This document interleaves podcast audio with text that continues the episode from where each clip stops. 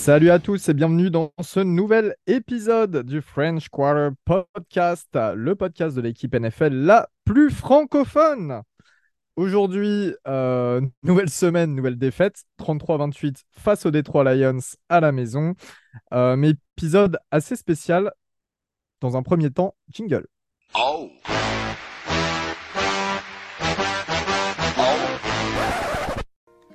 Hello darkness, my old friend. I've come to talk with you again. Et oui, épisode spécial. Alors, je vais faire euh, un petit tour de, chaque personne présente euh, jusqu'à la dernière. Euh, John, comment vas-tu en ce, vous savez qu'on enregistre le mardi soir, en ce mardi soir? Écoute, ça va plutôt bien, en tout cas mieux que les semaines précédentes. On s'habitue à la médiocrité.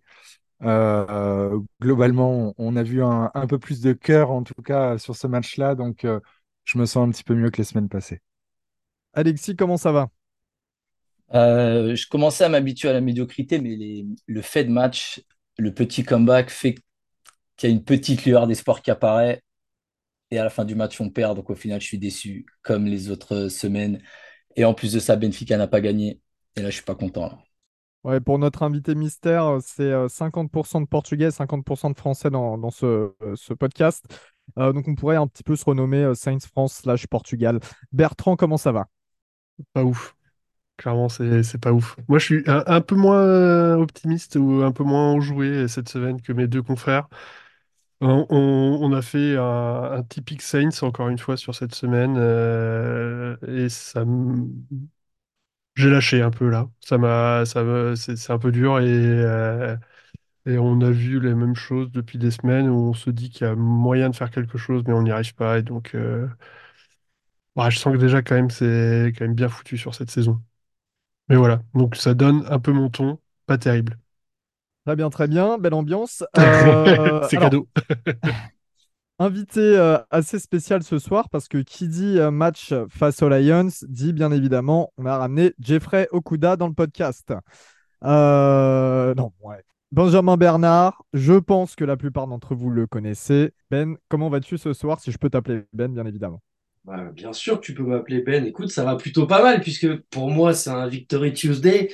Euh, par contre, quand j'entends vos petits messages là sur les bonjours, tout ça, si vous avez du mal à vous faire, les gars, à quelques semaines, voire quelques mois de médiocrité, imaginez ce que ça peut être pour ceux qui ont bouffé des années, voire des décennies de médiocrité. Si là, vous êtes déjà au bout du bout, je vous souhaite vraiment pas de vivre ce qu'on a vécu parce que ça va être long, les gars. Ça va être très long.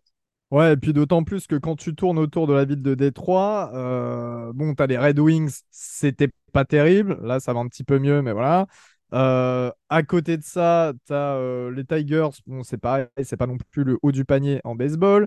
Et puis les Pistons, n'en parlons surtout pas. Kate Cunningham, on attend qu'il arrive toujours.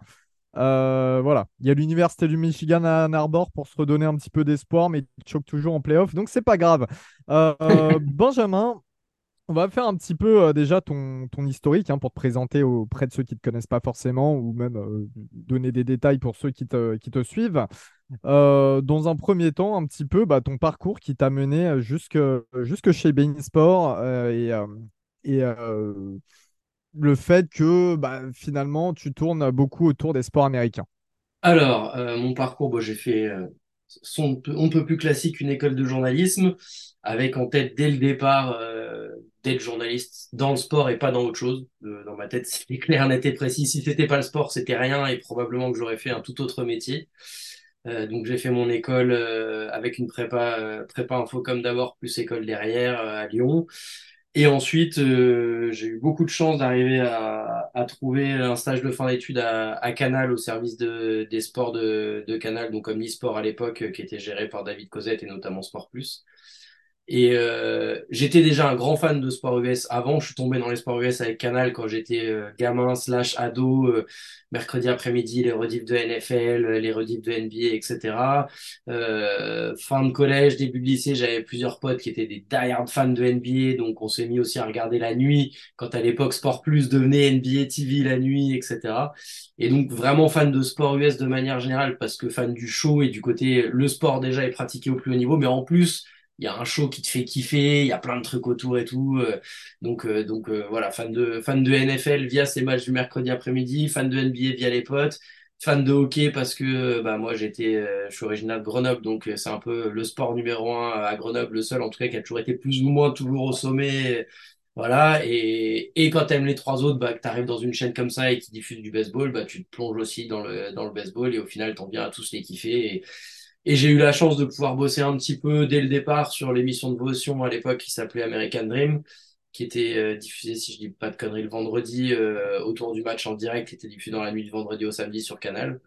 Et, euh, et ainsi de suite. Et après, bah, quand c'est parti à, à Bein, euh, j'ai suivi le move et, euh, et les premiers coms de, de NFL, les premiers coms de MLB. euh, j'avais fait déjà de la NHL et de la NBA en live à, à Canal, donc euh, on a juste suivi le mouvement. Il me semble aussi que tu es fan de foot. Alors, euh, l'Olympique de Marseille, c'est ça? Euh, Ouais, pourquoi mal- pas le GF? malheureusement, j'ai j'ai un petit goût pour les franchises de la loose, quel que soit le sport, hein, de manière Pourquoi générale. pas le soyons honnêtes, GF38? Je la- je l'assume sans problème. Et pourquoi pas le GF38? Ah, mais le GF aussi. C'est comme je dis toujours, le cœur c'est Marseille, le sang c'est le GF38. Ouais, donc euh, t'as, t'as connu des années euh, rachetées par les Japonais, etc. euh, J'étais abonné à l'époque euh, dans ce magnifique stade Lady Guerre et je pense que si je fouille encore dans le bordel chez mon père, je dois encore probablement avoir un petit papier qu'ils avaient distribué, écrit en japonais et en français. Euh, en gros, euh, d'ici, euh, je sais plus, c'était d'ici 4 ans ou 5 ans, la Ligue des Champions à Grenoble, blablabla. Enfin, c'était une pépite. Et t'as quel âge toi du coup? Bah, je sais pas, tu m'en donnes combien? Allez, Question mon âge, fatale. 33. T'es un, t'es- t'es un petit peu leste. Il en, il en manque, il en manque quelques années quand même. T'as t'as pas 40. 38. J'ai cherché, hein, mais j'ai pas trouvé sur Internet. Euh, Benjamin, on va parler un petit peu plus de, bah, de, à- de tes actualités. Euh, quel est ton rôle, toi, défini, en tout cas selon toi, chez euh, beIN Sport à l'heure actuelle? euh, Alors, mon rôle tel qu'il est défini sur ma fiche de paie, c'est journaliste commentateur. Yes. Euh, mais ce que je déteste le plus, c'est faire toujours la même chose. Donc moi, j'aime que ça change. Qui fait que oui, majoritairement, je commente, mais euh, j'arrive régulièrement à faire euh, du plateau, à faire euh, du bord terrain sur du sur le volet notamment ou un peu sur le foot il y a quelque temps. Euh, j'arrive aussi à avoir un peu de côté gestion de projet slash management, ce qu'on veut sur toute la partie euh, MLB, la partie NHL, etc. aussi. Donc voilà, le, kiff, c'est quand euh, les choses changent. C'est un peu comme le sport. Tu sais jamais normalement à l'avance exactement ce qui va se passer. Bah c'est pareil. Si je devais faire tout le temps la même chose, je pense que je rirais au bout d'un moment. Et, j'aime bien quand euh, il n'y a pas de routine et qu'on a un peu l'impression d'être toujours en danger et souvent faire des choses qu'on maîtrise pas forcément pour rester sur ses gardes et continuer à travailler. On sait que tu as aussi un, rôle chez les Mousquetaires de Paris, anciennement les Saints de Paris pour quelques, quelques mois. Ça n'a Euh, pas duré euh, longtemps. Tu es speaker, il me semble, du côté. Alors, pour ceux qui ne savent pas, les Mousquetaires de, Pa- de Paris sont une équipe euh, qui, qui faisait partie de l'extension l'année dernière en EFL, la European, ELF. European Foot- ELF, European League of Football, euh, qui est un petit peu, euh, enfin, qui, qui est la grosse ligue européenne de foot actuellement. Euh, il me semble que tu as un rôle de speaker, c'est ça? Ouais, exactement. On est, on est deux avec euh, Peter Anderson, qui est aussi à Bein, euh, soit dit en passant. Et, et on est deux à animer les, les matchs des Musketeers bah, depuis le début de la saison dernière, donc depuis le début de l'aventure. Euh, Marc-Angelo Souma, qui est un de nos consultants en fait sur la NFL à Bein, est manager général de, de la franchise. Donc euh, il nous a tout de suite proposé ce, ce rôle-là qu'on connaissait euh, pas ou peu tous les deux. Pete l'avait jamais fait, il me semble. Moi, j'avais fait une saison de pro de basket pour euh, le Paris-Levallois à l'époque en 2015 ou 2016. Mais c'est quand même pas du tout le même délire. Et Marco nous a proposé ça et on a dit, bah écoute, Banco, pourquoi pas, euh, pourquoi pas tenter l'aventure? Et j'avoue que se retrouver devant 4-5 000 personnes à Jambouin euh, qui kiffent le, foot américain, euh, à gueuler comme un putois dans le micro pour un touchdown des Musketeers, c'est pas mal. J'ai eu un peu mal aux fesses, mais comme à l'époque avec Paris-Levallois, quand il faut euh, faire crier au public ici, ici, c'est Paris, mais je me convainc intérieurement que c'est pour du foot US et c'est pas pour, euh, voilà. C'est pour Et la entre- bonne cause. Et, euh, le, le Blue Star ne fait pas partie de. euh, ne Et fait pas entre- partie de. Ouais. Ouais, et entre speaker et commentateur, c'est très différent. Enfin, ça doit être quand même vachement plus difficile euh, au milieu du terrain, alors que d'être derrière la caméra où t'as peut-être moins de stress, je ne sais pas, non? Non, franchement, euh, aujourd'hui, j'ai sur ces trucs-là, en tout cas, il y a plus de stress, il y a de l'adrénaline, du kiff. Ouais. Parce qu'on sait que bah, une fois que c'est lancé, il faut être dans le truc, il faut assurer et tout, mais c'est c'est plus de l'adrénaline positive que du que du stress. Au contraire, en plus, parce qu'on a pu euh, avoir la chance entre guillemets que dès le premier match, il y ait beaucoup de monde, que dès le premier match, ça réponde très bien au niveau du public, etc., etc. Même s'il y a encore plein de choses qu'on pourrait faire, qu'on pourrait faire mieux et Mm. tout. Euh, l'adhésion générale, on va dire, au, au projet a rendu le truc encore plus facile en fait. Ouais, t'as jamais eu un public mou où tu t'es dit, oh, à l'enfer pour voir les faire euh, gueuler un peu ou les faire soulever et, et te dire, je Je- en suis tout tout cas, seul je dans ma pense que le galère. public, le public des Musketeers l'est pas. Euh, Maintenant, oui, si, quand tu as des matchs qui sont un peu moins cool, où euh, tu te fais écraser, où tu gagnes très largement, il n'y a plus vraiment de suspense, je vais pas dire que c'est pas plus compliqué en fin de match d'arriver à tenir tout le monde, de rester dans le truc et d'être dans le même dynamisme. Mais je pense qu'on a quand même un très bon public à Paris et, et si la première année doit être un gage de ce que sera la suite, en espérant qu'on ait une pente croissante euh, un peu façon Dan Campbell comme ça, là, voilà, la main qui monte vers le ciel. Euh, honnêtement, j'ai j'ai de quoi être très positif pour la suite et, et très optimiste. Dernière question, euh, la plus euh, fatidique, bien évidemment, comment tu es devenu fan des Detroit Lions? Et j'ai une petite idée, euh, j'ai une petite idée. Je te laisse exposer d'où ça te vient. Deux raisons. On va en tirer deux particulières. Tout est parti déjà de ces fameux matchs sur Canal le mercredi qui étaient en, différé à l'époque avec avec Georges Eddy, etc. Dans mes souvenirs, c'est le tout premier. Alors après, est-ce que c'était vraiment le tout premier? Mais dans tout cas, dans mes souvenirs, c'est le tout premier que je vois. Euh, je tombe sur une équipe avec un mec qui, dès qu'il a le ballon dans les mains, part dans tous les sens.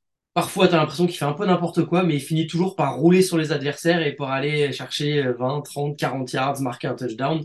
Et ce monsieur s'appelait Barry Sanders.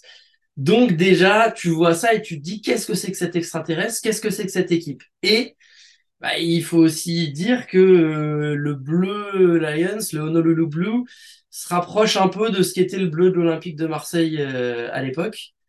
Et donc l'un plus l'autre, eh ben on fait que euh, comme il me faut toujours un petit déclic, un petit truc pour choisir notamment les franchises de sport US, j'ai pris euh, les Knicks parce que j'ai kiffé euh, la Trent Sprewells, John Starks, Pat Ewing, etc.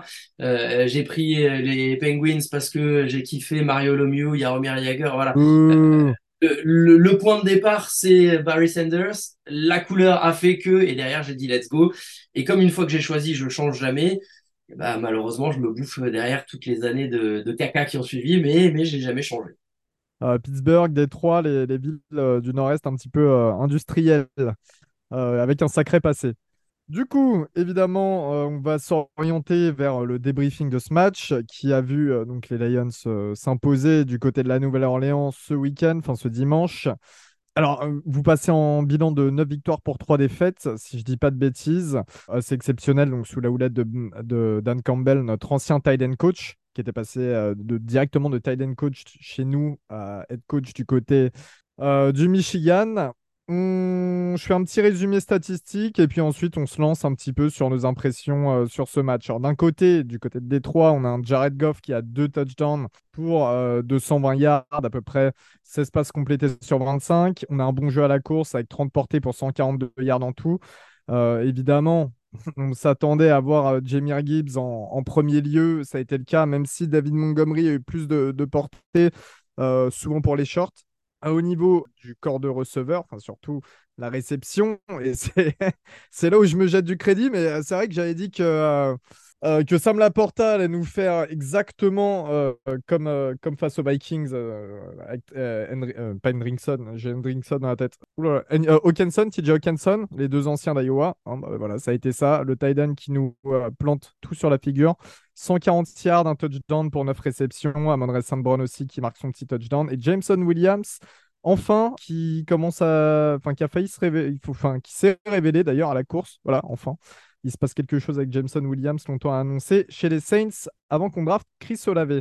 De notre côté, on a eu un direct car euh, pas terrible, terrible. Bon, 17 passes sur 22 de complétées. Il y a un moment, il a 15 passes d'affilée euh, qui sont complétées, mais c'est des petites passes.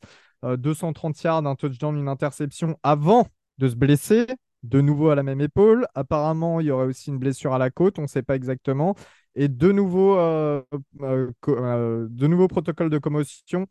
la deuxième fois en moins d'un mois, donc ça s'annonce bien pour le post quarterback. James Winston qui est rentré en jeu, qui a complété deux passes sur cinq, dont une sauvé par Olave. Au niveau de la course, c'est 36 portées pour 113 yards, 3 touchdowns, doublé d'Alvin Kamara. Et messieurs, Alvin Kamara, qu'est-ce qui s'est passé ce week-end? Et nouveau record pour Alvin Kamara, du coup, qui devient le meilleur scoreur au sol euh, de la franchise. Il dépasse euh, Mark Ingram, qui était le précédent détenteur du record, avec 53 touchdowns au sol. Et savoir qu'il était déjà meilleur marqueur, tout touchdown confondu, avec 77 touchdowns. euh, et c'est un record qu'il avait établi sur cette saison-là aussi. Kamara qui a également fait, parler sa versatilité, un deuxième meilleur receveur, 6 réceptions pour quasiment 60 yards. Chris Olave, heureusement qu'il a été là, il a réceptionné des ballons assez galères, 5 réceptions pour 120 yards, pas de touchdown, c'est dommage. Euh, messieurs, un avis général euh, sur cette prestation offensive, déjà d'une part euh, du, côté des Saints, toujours pas convaincu semaine après semaine? Bah, il y a eu deux visages, comme euh, souvent d'ailleurs sur nos matchs. Il y a eu le premier visage, euh, bah, comme celui d'Elio, hein, un truc un peu disgracieux, qui est pas beau à voir. Et, euh, et en deuxième partie, c'est même pas en deuxième partie, en fin de deuxième quart-temps, on a commencé à voir autre chose. Comme disait Bertrand là dans un épisode, on a, on a tourné la page du playbook parce que les jeux classiques ne, fonctionnaient pas. On a, on a intégré Taysom Hill, on a donné les ballons dans les mains de Camara et forcément ça s'est beaucoup mieux passé. On est revenu dans le match.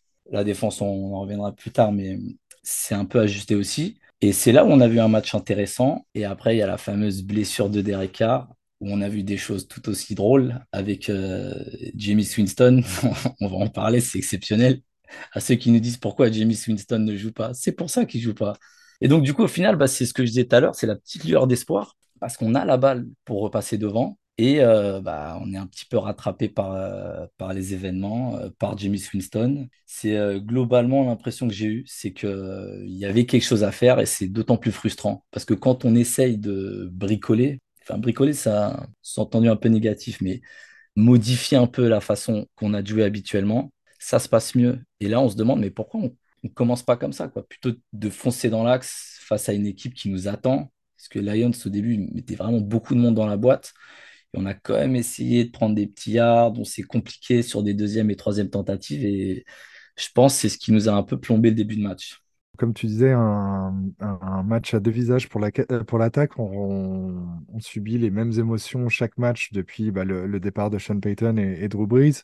C'est-à-dire qu'on est dans le match sans trop l'être. Là, on se prend 21 points euh, sur le premier quart-temps. C'est quand même hyper compliqué. Tu te dis que le match est plié euh, premier quart-temps, mais non, on arrive à revenir. On joue beaucoup plus simple et on joue avec des choses qu'on sait faire, des screen pass et, compagnie des, jeux rassurants. Et euh, ouais, j'en j'en veux vachement à Pete Carmichael de ne pas appeler un match aussi sérieux euh, dès le début.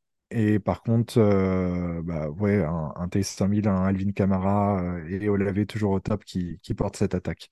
Donc euh, frustrant, euh, mais on a quand même montré de, de bonnes choses. Mais on, je pense qu'on a aussi été aidé par, par la défense en face.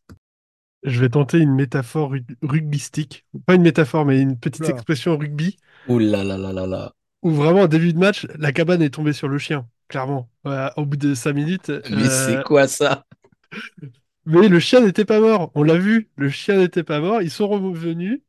Et si je Et veux est-ce que même- le cochon était dans le maïs? Ah, le cochon était dans le maïs, clairement. Mais si je veux même filer jusqu'au bout la métaphore, je dirais même les maîtres du chien, c'est un peu le problème ici, chez les Saints, c'est qu'ils sont complètement à côté de la plaque, encore une fois. Carmichael et mon pote euh, Denis Allen, ils nous ont fait encore un truc, mais euh, Alexis a commencé à en parler. euh, ils ont patiné sur la fin du match, ils nous ont sorti des, des- des jeux, mais enfin voilà, Car il est sorti, ils ont fait rentrer euh, notre grand Jamie Winston et c'est parti sur euh, la fête à la saucisse. Il nous fait deux, deux balles euh, pour 32 yards ou 42 yards, je sais plus. Bref. dont, dont Dont, une euh, quasi 41. interceptée, Ouais, hein. voilà, donc voilà, quasi intercepté. et après, ça une, part. euh, sur- Pardon, vas-y. une, une, une euh, inch à la passe, comme euh, dirait euh. Elio. Et heureusement qu'elle est déviée par, euh, par Branch, et euh, sinon ça, ça allait droit dans, dans les mains du, du corner de, de Détroit. Et je pense qu'il pouvait filer euh, droit vers un pick six euh, euh, derrière. Et c'est heureusement euh, qu'elle est déviée. Quoi. Et Mais tout donc- ça alors que le jeu au sol commençait à prendre. C'est ça qui me frustre le plus au final sur la fin de match. Benjamin, qu'est-ce que tu as pensé, toi, un petit peu euh, de cette prestation offensive des, des Lions qui, euh, bah, qui a fonctionné Alors déjà, vous, vous meniez 21-0 pendant le premier quart-temps. Et ensuite, ça a été un petit peu plus timide tout de même. Qu'est-ce que t'as... Qu'est-ce que t'en as pensé, toi? Alors déjà, j'avais une question pour toi que j'ai oublié de te poser en tout début de programme. Tu dis on quand tu parles des Saints, mais j'ai eu l'impression de te voir plus Voilà. au City Bank Stadium qu'au Superdome. Donc euh, on, c'est les Ravens ou c'est les Saints? Tu me suis en secret sur Twitter ou... Écoute, le- mon algorithme Twitter aime beaucoup mettre tes tweets euh, en avant dans ma timeline. Voilà. Euh, Je suis désolé pour, toi, Benjamin. répondre, alors, pour répondre à ta question, c'est tout simple. Ma femme est du euh, Maryland, donc j'y passe beaucoup de temps. Et évidemment, euh, tous mes potes euh, là-bas sont fans des Ravens. Et euh, moi aussi, je suis fan des Ravens. C'est pour ça, d'ailleurs, euh, en fait, quand euh, mes amis euh, de Saints France m'ont demandé de les accompagner pour créer un nouveau podcast, vu que j'étais déjà dans un autre, euh, bah, j'ai été là pour eux. Je suis là avec eux. Donc euh, voilà, en tant que fan des Ravens, c'est bon samaritain, je me permets de les aider. Coupé, Exceptionnel. L'ego du type, mais l'ego di- surdimensionné, quoi. Hallucinant, quoi. Ils m'ont appelé euh, pour pouvoir les accompagner, mais Elio, mais... Supplié. T'es pas content que je sois là, Bertrand? Eh, Je D'ailleurs, suis très content, en fait. ou t'as une casquette des Orioles? Ouais, c'est une cascade des Orioles, ouais, en effet. Pour, le, pour le coup, après, tout ce qui est euh, en dehors du, du foot US, je suis, euh, je suis fan des Maryland Terrapins, je suis fan des Capitals euh, en hockey, et Orioles Nats, bon, ça, se- ça se bat un peu. Voilà, voilà. Bon, pour être plus sérieux et revenir au match, moi j'ai l'impression qu'il y a eu une différence majeure, si on doit parler avant le match, c'est que notre game plan était prêt, le vôtre ne l'était pas. Voilà. Ce qui pour nous n'a pas toujours été le cas ces derniers temps, mais cette fois, a priori, vu le déroulé du premier carton, en attaque et en défense, parce que oui, l'attaque a brillé, mais la défense aussi pendant un carton et demi a été très bonne, ce qui était peu, voire jamais le cas depuis euh, plus d'un mois maintenant. Mais derrière, on a eu le même problème qu'on a depuis des semaines et des semaines et des semaines et qui pour moi sera absolument rédhibitoire, sans même parler euh, d'autres secteurs du jeu, je pense qu'on parlera de la défense après et tout, c'est que j'ai l'impression que notre coaching staff, je sais pas si c'est par péché d'orgueil, par incapacité, ou mais le propre du foot américain, si tu veux gagner, 90% du temps, ça va être sur tes capacités d'ajustement en cours de match, de lecture de ce que fait l'adversaire, en attaque et en défense. Et en l'occurrence, là, à l'inverse du game plan, vous, vous avez su vous adapter des deux côtés du ballon. Nous, on a été incapables de s'adapter. On a continué à faire la même chose. Heureusement, ça a suffi offensivement pour que ça repasse une fois ou deux pour rajouter quelques points et donc, in fine, s'en sortir. Mais une fois que vous aviez compris comment on avait décidé d'attaquer ce match, comment on avait décidé de jouer ce match-là et quelles étaient les options qu'on avait en attaque, alors ok, la Porta a fait un bête de match, mais au-delà de ça, vous avez éteint Amon Rasen Brown, qui est quand même censé être notre meilleur receveur et qui a quasiment pas vu le jour à part son touchdown, à un moment où vous aviez complètement de toute façon la tête sous l'eau, donc je pense que n'importe quoi, n'importe qui se serait passé. Euh, sur les portées, euh, David Montgomery doit être à 3 yards de moyenne par portée, donc on peut pas dire qu'il est particulièrement brillé.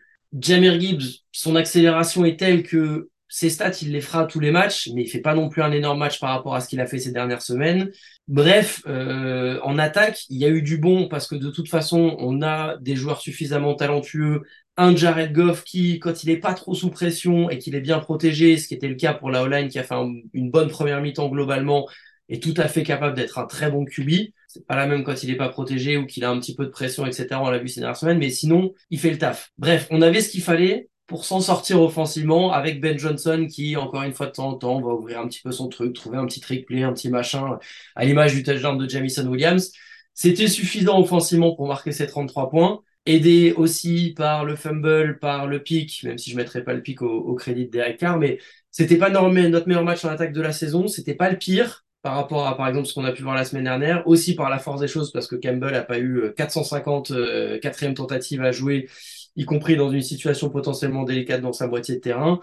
Donc offensivement, je dirais que c'était bien mais pas top et qu'encore une fois, j'ai très très peur de ce que pourrait être la suite euh, si on continue à se montrer aussi incapable de s'ajuster des deux côtés du ballon, y compris en attaque, qui est censé être notre point fort. Mais c'est vrai que vous avez été plutôt opportuniste au niveau de l'attaque, parce que vous avez sur vos deux touchdowns, vous récupérez la balle dans nos 25 yards. Donc derrière, on va dire, c'est pas que c'est facile, parce qu'on a galéré euh, sur un des matchs à faire un 0 sur 6 en red zone, donc euh, on sait ce que c'est de, de devoir marquer, mais vous avez été plutôt opportuniste. Quand je revois un peu le play-by-play, euh, vos points, ils arrivent principalement sur euh, l'interception, après le fumble en fin de match, où ça vous met un peu à l'abri. Et après, vous avez euh, quelques points, comme tu disais, avec les field goals, où ça revient un peu pour essayer de se reprendre un peu le- le- les devants. Au, au final, vous avez gagné la bataille des turnovers. Alors, c'est plus euh, côté de votre défense, quoi. Et, euh, et ça vous, et vous avez réussi à concrétiser derrière vos turnovers pour, euh, pour se mettre bien. Mais je suis un peu d'accord avec toi, votre attaque, elle n'a pas été au final fabuleuse, même si vous avez mis 33 points. On, on la gagne la bataille des turnovers ou vous nous la donnez? Parce que Ouais, franchement, les le deux. Ouais, oui, est on la perd. Alors on la perd. Ouais. Et, et le fumble, euh, on n'a rien eu à faire. hein. Le ballon, il a été amené, il a été déposé. Allez-y, servez-vous. Ah, quand c'est offert, après vous prenez. hein. Parlons-en de tout ça. euh, messieurs, on fait un suivi semaine après semaine. Alors, on sait que là, on risque pas de le revoir euh, dès ce week-end dans tous les cas. Derek Carr, qu'est-ce que vous en avez pensé encore une fois sur ce match? Très paradoxal Des moments où il arrive à compléter tous ses ballons. Euh, Il y a ce snap qui euh, se passe mal, ce snap fumble. Et puis, il y a cette interception quasiment pick six euh, en début de match qui amène sur le second touchdown des, des Lions. Encore mitigé, toujours pas convaincu, toujours aussi déçu, John? Si je peux me permettre, mais- avant vous donniez vos avis, les gars, oubliez Allez. pas un truc. On a une défense qui est capable de faire passer n'im- n'importe quel quarterback mauvais, voire moyen, pour un quarterback élite. Donc quand on Ça regarde bien, la de Derek Carr, moi, vu de l'extérieur, je me dis c'est propre. Pas de souci, hein, 17 sur 22, le pourcentage il est bon. Un TD, un pic, bon, c'est pas fou, mais ça reste correct. 220 yards, etc. Le vrai problème, c'est de se dire, regardez ce qui s'est passé pour les quarterbacks qui ont affronté les Lions ces dernières semaines. Même si Jordan Love a fait un très bon match à nouveau contre les Chiefs, contre nous, euh, Jordan Love, c'était Aaron Rodgers.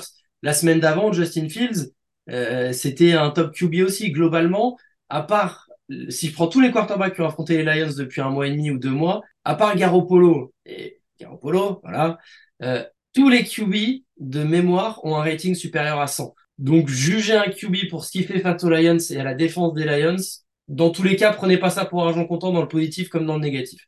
Non, non, mais euh, de toute façon, nous, Derek Carr, ça, il fait un match à l'image euh, de ce qu'il fait ces, dernières semaines. Il y a du bon, il y a du moins bon, il y a des erreurs euh, difficiles à accepter. Le, la première interception, euh, beaucoup des douanes Derek. Je suis d'accord, c'est euh, Johan Johnson qui doit, qui doit attraper le ballon. Mais attention, regardez bien l'action. Non, euh, Alexis, fais pas cette tête. Regarde bien l'action. Il y a A.T. Perry qui est libre et dispo pour un touchdown. Et ça, c'est une lecture que Derek Carr doit faire, surtout qu'il lance la balle bien après que A.T. Perry se soit manifesté et montré qu'il est ouvert. Ça a Euh, et été rappelé sur Twitter par Michael Thomas, hein, d'ailleurs. voilà, en bonne plus, ambiance. Michael... et d'a- d'ailleurs, Michael Thomas a, a désactivé son, son compte Twitter après le match. Euh, je pense que le, le groupe vit Sur bien. un tracé cross, ouais. Mais voilà, enfin, tu, c'est une lecture qu'il doit faire. Donc, euh, non, bah, c'est un match à l'image de ce qu'il fait depuis des semaines, euh, du bon, du moins bon, du catastrophique. Et euh, Non, et puis la symbiose, elle n'y est pas sur cette interception. En l'occurrence, tu vois qu'il calcule ultra mal la vitesse de Joan Johnson. Ça, c'est des choses que tu es censé bosser. Non, mais euh, Alexis, je sais que tu, tu souffles, mais c'est des choses que tu es censé bosser à l'entraînement depuis des mois, en fait. Tu es censé, avec tes titulaires autour de toi, savoir à peu près comment ils vont s'adapter, etc. Le, seul, le plus beau ballon de Derek Carr, c'est un ballon qui est, euh, qui est tout mou dans les airs, qui pourrait être intercepté, mais c'est vrai que euh, no disrespect, vos DB, euh, Ben, c'est pas, pas la folie en NFL. Et euh, c'est Chris Olave qui s'ajuste complètement pour aller récupérer ce ballon. Mais encore une fois, il y a, y a- ce manque de, de je sais pas, de symbiose en attaque, de, de synchronie. Ça me, ça me, ça me fout droit. Ça me fout droit, si je peux être cru comme ça. Euh, Synchronie. et, Il manque euh, pas euh, non, ouais, de non, syllabes. J'ai la inventé un mot. j'ai totalement inventé un mot. Voilà, quand- dans quel état Derek. Mais euh, non, je sais pas. Bébert, t'as une, t'as une petite. euh, Bah, une petite idée Derek Carr, pour moi, c'est la même que de- depuis plusieurs semaines. Euh, il a un comportement sur le bord de touche que j'apprécie pas en plus, parce que t'as pas l'impression qu'il est là pour euh, se remettre dans le match, remettre son escouade dans le match. Tous ses lancers sont quand même assez imprécis, et ses lectures sont mauvaises, comme disait John, où euh, il rate. Et c'est pas, il n'y a pas que cet exemple de Haiti Perry qui est ouvert et qui le rate. Il y en a plusieurs dans le match. Je me dis, euh, les commotions cérébrales euh, doivent commencer à, forcer sur sa tête parce que euh, ça, marche plus très fort, quoi. Et euh, ouais, je sais pas, me, j'allais dire, je me désengage de Derek Carr maintenant, mais c'est un peu ça. Je, je, je, sais pas où on va pouvoir aller avec euh, ce niveau-là et Bah, cet engagement-là? as, t'en as pour, euh, pour une saison encore, euh, Weber. Donc, il va Ouais. falloir s'accrocher en espérant juste qu'on ait un, un autre coordinateur offensif euh, l'année prochaine qui sache euh, appeler les, les jeux qui vont à Derek, en fait, et faire un peu comme Sean Payton a fait avec l'arrivée de Jamie Winston et limiter le playbook à des trucs simples et qui marchent et surtout investir dans une ligne offensive pour qu'on puisse faire des play action et des trucs comme ça. Enfin, les, les, euh, des basiques, mais qui marchent avec Carr parce que tu, tu vois, le, cette séquence de 15 passes euh, complétées là d'affilée, c'est des jeux simples, c'est des screens, c'est des play action. Tu as un bootleg euh, vers Fo- Foster Moreau qui marche très bien. Enfin, tu vois, tu as, plusieurs actions qui, qui fonctionnent bien, mais c'est des jeux simples. Et ben, aujourd'hui, le problème, c'est celui qu'on a derrière, derrière le micro. Là, je te- là, je suis d'accord avec toi. Je vous trouve globalement dur sur Derek Carr. C'est pas lui qui nous fait perdre le match. Il n'est pas exceptionnel. Mais on le sait, il l'a jamais été de toute façon. Et sur l'interception, non, mais Elio, quand on va couper le micro, à la fin de l'épisode, on va aller regarder la passe, mais c'est une atrocité. C'est même pas une belette. Elle est même pas appuyée. Ce guignol de Juan, t'as l'impression qu'il la type. C'est clairement pour Juan et la passe que tu, Mais à les deux tu fais sont mal référence. ajustés ensemble. C'est pas ok, c'est sont- pas que Carr, mais c'est 50-50. Elio, Alexis la passe, elle lui vient dans les mains. Ballon touché, ballon catché. Surtout quand il vient aussi, aussi mou. Et la deuxième passe sur euh, Olavé, elle n'est pas parfaite, mais elle est bien placée entre la sideline et Olavé. Il n'y a que lui qui peut la prendre. C'est pas un ballon qui est interceptable. C'est un ballon qui est mal donné, mais c'est pas, c'est pas une erreur, c'est pas une saucisse. Il est globalement moyen, mais avec un quarterback moyen, on est censé pouvoir gagner des matchs. Et là où je rejoins John, c'est effectivement, c'est un quarterback qui est mal coaché. Ben, tu veux intervenir? Ah bah déjà, je voulais euh, rappeler à Alexis que la synchronie existe. Voilà. C'est un ensemble d'événements considérés comme simultanés. Cette fois, je prends la défense d'Elio. Euh, non, après, le, la, la passe, la dernière dont tu parlais, la vers Olavé, c'est, c'est pas celle qui est typée par un DB et qui finit dans les mains de... D'accord, ok. Non, non, t'en as une plutôt dans le match, euh, justement sur euh, l'action de notre premier touchdown où euh, Ah, est, sur une troisième et très longue, non? Ouais, c'est ça, elle est, elle est mal ajustée euh, et du coup, Olavé est obligé de revenir euh, sur. euh, Oui, je, je vois, je en vois. arrière. Il tombe, il tombe à un yard juste devant la end zone et je vois très bien. On va euh, faire un petit peu par portion. Déjà, le jeu à la course. Benjamin, qu'est-ce que tu en as pensé chez vous? Euh, bon, alors, une moyenne de 4,7 hein, sur 30 portées. Ça reste euh, assez court. On sait que Montgomery a plus le rôle d'enforcer chez vous. Euh, Jahmyr Gibbs, on peut le comparer à un rôle un petit peu hybride à la ligne Camara. Mais c'est ce qu'on disait hein, dans, la preview. Dan Campbell euh, a aussi bah, vécu sous Sean Payton. Donc il y, a- quelques petites ressemblances au niveau de certaines constructions de l'attaque.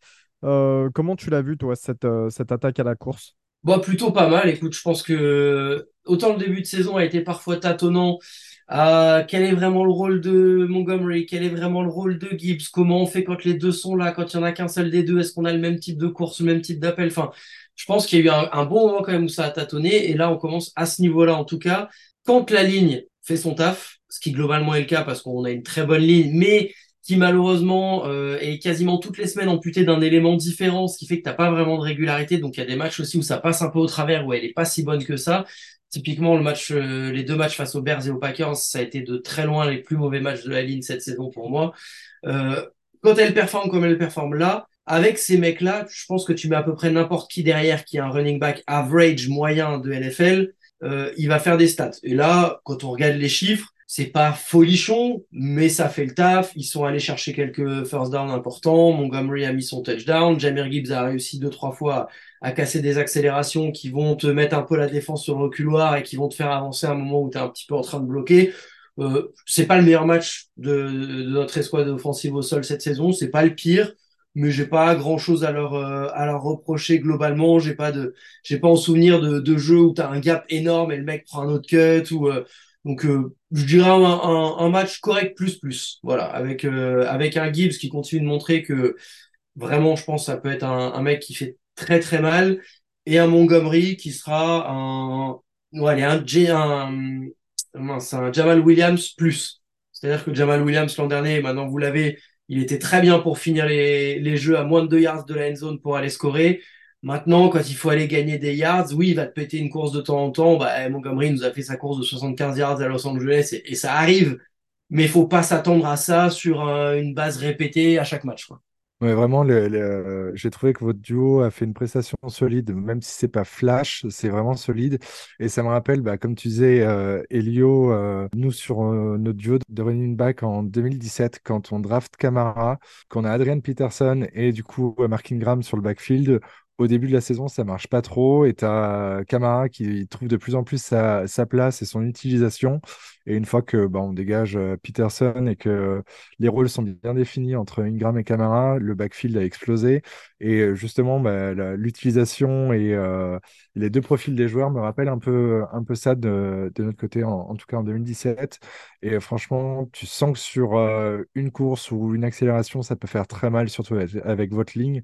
On l'a bien vu euh, plus d'une fois. Hein. Je crois que c'est Gibbs qui, euh, qui est auteur d'une belle course euh, aussi contre notre défense. Et c'est hyper explosif en tout cas. Du coup, au niveau de la course pour les Saints, cette fois-ci, qu'est-ce que vous en avez pensé, Alexis? Je pense que tu as ton petit avis. yes, j'ai un petit avis. Bah, il y a un truc qui m'a impressionné au début, c'est le, j'en parlais tout à l'heure, c'est le monde que Détroit mettait dans la boîte en défense. C'était vraiment, genre, on aurait dit, tu sais, les, défenses à Madden, tu sais, quand tu fais pinch et qu'il y a vraiment beaucoup de monde. C'est vraiment, ils voulaient montrer que, qu'il n'y avait pas de place. Et nous, bon, comme on est très malin, on a un coordinateur offensif qui, est, qui a un QI euh, stratosphérique. Donc, du coup, on a quand même couru quelques fois et on prenait pas de yards. Quand, quand Détroit fonçait et prenait à chaque fois 2-3 yards, nous, on en prenait zéro. Et c'était très, très, très compliqué au début. Quand on s'est un petit peu. Euh, quand on a tourné justement la page du playbook avec Taysom Hill, ça allait beaucoup mieux. Et c'est même ces QB draw, je sais pas si vous avez cette impression-là, elles étaient bien exécutées. QB c'est l'inverse d'une play action. Tu, play action, tu feintes la, la course et tu lances. QB c'est le contraire. Et c'était bien exécuté, tu sais, il avait un mouvement d'épaule, là, tu sais, genre, comme dans les mariages rebeux, tu vois, un petit truc euh, comme ça. Et ça marchait, et derrière, il courait, il prenait tout le temps ses yards. Et c'est vraiment là qu'on. Bah, ça, ça, te redonne un peu de, de baume au cœur, parce qu'on prenait une belle gifle à ce moment-là. Et on revient, et la course, de toute façon, on court plus qu'on lance, hein, si je dis pas de conneries, j'ai les stats sous les yeux, on est à 36 courses pour, euh, pour 29 passes. Et quand tu as un jeu de course safe, où tu fumbles pas, ce qui a été le cas la, semaine dernière, et eh ben on est capable d'embêter des, équipes, malgré ce que peut euh, dire Benjamin, de bonnes équipes. Même défensivement, vous êtes quand même pas dégueu. Vous avez quelques noms. Donc, euh, non, moi, la course, ça m'a plu. Ça m'a plu. Et c'est surtout le fait qu'on arrête de foncer bêtement dans l'axe. Il y a eu des, screens. Bon, c'est pas une. C'est pas des courses, c'est des passes mais euh, on est quand même dans les, dans, dans, les passes courtes. Et quand on a un petit peu ouvert la page du playbook, c'est devenu tout de suite beaucoup plus intéressant. Non, et, Camara fait, euh, fait aussi un bon match, hein, même si c'est pas reluisant en termes de, de yards par portée. Il est à 3,6 si je dis pas de bêtises. 3, euh, euh, attends, j'ai plus sous les yeux. c'est ça, 3,6. c'est pas fou, mais il, a eu deux ou trois actions en début de match qui, qui font tomber ce, ce nombre, mais je trouve qu'il fait un excellent match. Il porte, euh, il porte l'attaque et euh, aussi bien à la course qu'à la réception, parce que à la réception, il va chercher 58 yards et quasiment 10 yards par réception. Donc euh, c'est beau. J'avais l'impression de, revoir un peu le vintage Camara et, voir les matchs qu'on voyait de semaine en semaine. à la bonne époque, mais bon, il n'est pas aidé par sa ligne offensive qui a quand même beaucoup de mal à créer des brèches. Il est quand même bon cette saison, Camara. Hein. C'est le meilleur joueur de l'équipe pour moi, de toute façon. Pauvre, oui, oui, oui, snap, il tombe sur un mur direct. Voilà, c'est ça, c'est le problème. Au niveau de la réception, euh, du côté des Lions, on s'est fait ouvrir donc, euh, par euh, Sam Laporta. Sam Laporta, pour vous donner un ordre d'idée, il est rookie, deuxième tour cette année chez, chez Détroit, ancien meilleur receveur ces deux dernières saisons du côté des horribles Iowa en offense, hein, avec Spencer Petras en quarterback. Il faut vraiment le faire pour être meilleur receveur dans cette, ce genre d'attaque avec l'horrible Ferenc. Qu'est-ce que euh, tu en as pensé, toi, de cette prestation, Ben? Et euh, surtout, est-ce que c'est un petit peu à l'image de sa saison, finalement? Ah bah, euh, je vais être tout à fait transparent par rapport à ce que j'avais pu lire, entendre de lui au moment de la draft, parce que je vais pas dire que je regarde avec attention tous les matchs des Hawkeyes, ce serait mentir. moi, j'avais surtout lu et retenu.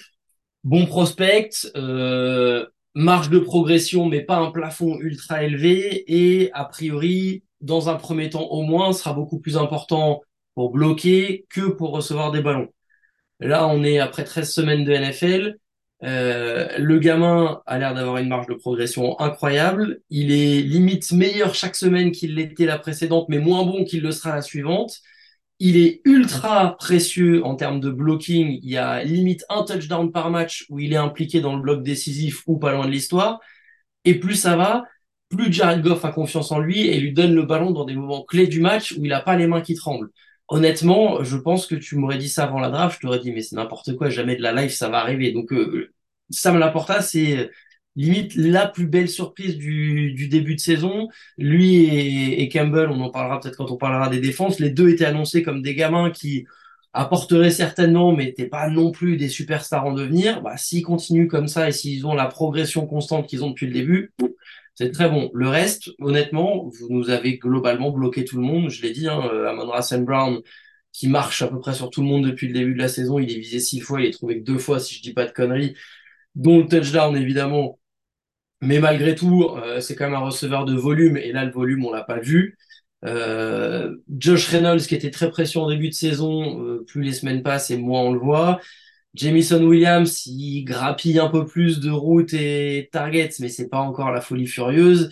Et derrière, il n'y a pas grand monde spécialement à sortir à part tes running. Donc, euh, euh, notre jeu aérien a été correct, encore une fois, sans être, sans être exceptionnel. Euh, mais en même temps, tu sais que il fonctionnera de toute façon que quand le jeu de course va marcher, parce que c'est ce qui nous a manqué pendant tellement d'années un jeu de course que quand le jeu de course fait euh, une 140, 150 yards, comme c'est le cas cette semaine, ça ouvre des portes derrière dont tu profites. Euh, il n'y a pas eu de play ultra flashy. Il y a eu quelques passes très bien senties de, Goff, très bien attrapées aussi dans des, des fenêtres ultra serrées. Mais non, c'est correct. Après, voilà, offensivement, euh, j'ai pas tant de choses que ça à dire, si ce n'est du manque d'adaptabilité et d'ajustement sur le, sur le plan de match de départ. J'ai une question pour toi sur Jared Goff. Euh, c'est quoi le, but de la franchise avec euh, Jared Goff? Parce qu'il ah, est arrivé en étant, euh, on va dire, un QB moyen. On se rend compte au final qu'il est un peu plus que le QB moyen euh, qui était prétendu être à, Los Angeles. Et, euh, bien entouré avec une bonne ligne, il donne des choses quand même qui sont pas mal. Mais est-ce qu'il n'a pas un plafond qui fait que vous allez être limité? Enfin, c'est quoi, vous, le, ressenti que vous avez, j'allais dire en interne? Dans le monde de- des Lions, c'est quoi le ressenti par rapport à lui? Et alors, j'ai essayé de regarder sur Spotrac ce qu'il avait comme euh, contrat encore, mais euh, j'arrivais la pas. à- fin, il, a, il arrive au bout de son contrat. D'accord. Euh, alors évidemment, hein, je discute avec Brad Holmes tous les jours au, au Bah, téléphone j'imagine, j'imagine. Euh, il est clairement arrivé avec le statut de bridge. Il Mm. était là pour nous donner entre guillemets du draft capital en échange d'avoir lâché Stafford et ne pas se retrouver à poil non plus et avoir quand même un QB qui avait du vécu NFL. Euh, la première saison, voire première saison et demie, clairement, on avait tous envie euh, de le foutre dans la première poubelle qui passait, d'y mettre le feu et de pas réfléchir plus longtemps.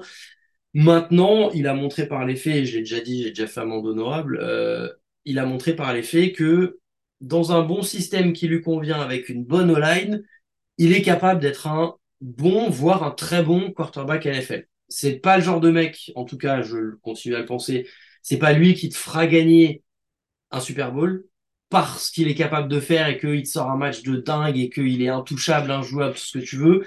Mais si tu le mets dans le bon système au bon moment avec les bons mecs à côté et que les choses sont bien appelées, il te fera pas trop de conneries.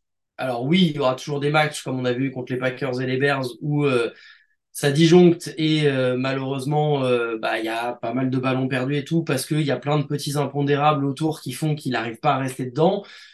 Maintenant, il a quand même un certain caractère. Typiquement, pour aller gagner le match contre Chicago après avoir perdu trois ballons, je sais pas si tout le monde est capable de le faire. Est-ce que, comme beaucoup le disent, il faut lui donner un gros contrat rapidement pour pas que les chiffres montent encore un peu plus si on va en playoff et tout? Je suis toujours pas complètement vendu là-dedans. C'est-à-dire que le système, il va forcément changer parce que même si j'aimerais de tout mon cœur que Ben Johnson reste la saison prochaine, je pense que ce sera pas le cas. Est-ce que tu auras un coordinateur offensif qui sera capable de le faire briller comme là, Ben Johnson arrive à le faire briller? J'en suis pas sûr. Voilà. Donc, euh, et puis, et puis, t'entends aussi un Dan Campbell qui euh, a l'air d'être très élogieux aussi envers Hendon Hooker. Alors, certes, c'est pas le plus jeune des rookies et il jouera probablement pas cette année, mais tu l'as drafté quand même, donc peut-être qu'à un moment donné, tu vas avoir envie de voir ce qu'il donne. Euh, parce que de toute façon, tu vas pas compter sur ton, capital premier tour de draft a priori, puisque les top quarterbacks, ils partiront dans les premiers choix. Et si tu continues ta progression, tu es plus censé avoir des choix top 10, voire top 5 comme tu avais depuis 10 ans. Donc, si c'est pas Goff, ça sera peut-être Hooker ou alors un trade à un moment, j'en sais rien, mais, mais je garantirai pas que l'avenir de la franchise pour les cinq prochaines années est dans les mains de Jared Goff. C'est pas impossible, mais pour moi, c'est pas garanti. Ok, top. Non, bah, c'est c'est pas mal comme, euh, comme retour. Ouais, d'autant plus qu'avoir un quarterback plutôt solide euh, en NFL devient de plus en plus rare, mine de rien. On l'apprend à nos dépens euh, chez nous, mais il y a également euh, beaucoup de franchises qui sont, qui sont dans ce cas. Donc voilà, oui, c'est vrai que Goff pour l'instant maintient un certain standing et euh, Hendon Hooker à voir ce que ça donne, c'est vrai, après euh, ces années folles du côté du Tennessee. Euh, messieurs, on va terminer cette offense. Désolé, on essaye un petit peu de, prendre les deux parties, hein, que ce soit les Lions et les Saints aujourd'hui, est un jour exceptionnel, bien évidemment. Au niveau de notre attaque aérienne, on a donc un Chris Olave qui maintient encore la baraque à flot, euh, qu'on le veuille ou non, depuis le début de la saison, c'est peut-être un de ceux qui sont euh, les plus constants dans notre, dans notre équipe et tout du moins dans notre attaque. Euh, et puis, on a aussi une petite stat assez exceptionnelle qui est dédicacée à Bertrand cette fois-ci. C'est qu'on a un tight end qui a deux réceptions pour deux touchdowns, un ratio de 100% cette année. C'est Jimmy Graham. Jimmy Graham! Le meilleur, le meilleur. Ouais, Jimmy Graham qui a été le seul euh, euh, réception, à la réception d'un touchdown ce, ce week-end. Euh, messieurs, comment. S'il n'y a pas Olave, il n'y a rien en fait. Bah, En même temps, c'était un peu prévisible. Tu, re- tu retires Michael Thomas et Rashid Shade, qui sont les deux autres menaces de notre corps de receveur. Euh, derrière, il, lance à des euh, livreurs Domino's Pizza, donc c'est assez compliqué. Euh, même si j'ai bien aimé le match de, de Lynn Bowden, euh, qui s'est montré, euh, surtout euh, euh, en special teams, mais il a fait euh, deux, trois actions euh, globalement assez bonnes. Et euh, même si ça se monte pas sur, ça, Ouais, j'allais dire, stats. bravo. Une, Non, une non, non. réception pour 5 Non, yards. Tu, mais- commences à, à- à Je- je féliciter t'in- ce genre de type. Non, mais je t'inviterai à remater son match. Il a Ah, fait des c'est choses intéressantes. c'est très Quan Smith bis, quoi, et- le mec. Et bon. semaine, non, mais de semaine en semaine, tu le vois qu'il est un peu plus incorporé et, euh, et qu'il rentre pas que pour bloquer euh, à la course. Mais euh, globalement, oui, heureusement que euh, Olave et Camara sont là pour, euh, pour sauver le match. Tu te demandes pourquoi on a signé euh, Jimmy Graham, en fait, euh, pourquoi il, joue pas de semaine en semaine, surtout avec nos problèmes en, en red zone. Euh, Ah, fais gaffe, c'est mon flop. Euh, parle pas trop. mais bon, je, je- je te le piquerai pas. Mais enfin voilà, tu, tu, tu te poses beaucoup de questions. Pour- pourquoi on ne l'utilise pas alors qu'il a suffi d'une action, il fout, il fout dans le vent son vis-à-vis euh, sur le touchdown, c'est beau. Même à 58 ans, il arrive encore à faire quelques petits moves et, euh, et mettre les gens dans le, vent. Et, euh, et rien qu'à voir la joie du dôme quand il a attrapé ce touchdown, ça, ça fait chaud au cœur. Mais concrètement, il n'y a pas grand-chose à retenir, euh, hormis Chris Olave qui, qui nous sauve le match. Direction la défense cette fois-ci. Alors, comme d'hab, la, la petite partie stats. du côté des Lions, il, y a deux sacs. Hein, Romero Quara, l'ancien de Notre-Dame, et Bruce Irvin. Jack Campbell, le meilleur plaqueur, bien évidemment, le rookie d'Iowa. Et cette interception donc de Brian Branch qui amène le deuxième touchdown de l'équipe. Du côté des Saints, on a un seul sac, c'est Zach Bone.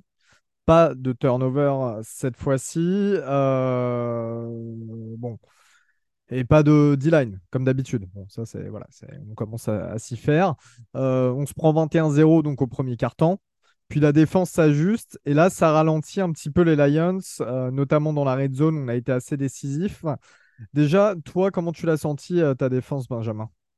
Euh, je l'ai senti dans la droite lignée de ces dernières semaines, à savoir que depuis un moment, on encaisse plus de 30 points par match et que euh, bah, globalement, n'importe quel drive, dans n'importe quelle situation, peut continuer d'avancer, peut aller au bout. C'est-à-dire que on a la grande spécialité, je crois qu'il y en a eu 5 dimanches, troisième et neuf ou plus longues qui sont convertis. On a cette spécialité à, même quand tu fais tout bien, voire très bien sur trois jeux, ou sur les deux premiers, quand la quatrième est jouée ou pas, dans tous les cas, tu sais que le jeu décisif, ça va se trouver et qu'ils vont pas être capables de, de tenir le truc. Ils l'ont fait pendant un quart temps. Je me suis dit, tiens, peut-être qu'il y a du changement. Et en fait, non, il y a toujours cette fébrilité latente sur les troisièmes et longues où tu sais que s'il y a justement un, un Chris Olave ou un gars de ce standing-là en face, qu'il est visé, il y a 9 chances sur 10 qu'il ait le ballon dans les mains et qu'il ait la première tentative. Notre D-line n'a été pas si mauvaise que ça. Je pense qu'on est vraiment à, à un pass rusher à l'opposé d'Aidan Hutchinson pour avoir euh, un pass rush et une D-line bonne, voire très bonne. Euh, elle n'est pas forcément flashy, mais elle est pas dégueu non plus. Dans la boîte, comme vous le disiez, ça, ça met du monde, ça tient bien. euh, il faut, il faut y aller. On est une des meilleures défenses contre la course cette saison et, et ça, c'est plutôt du positif.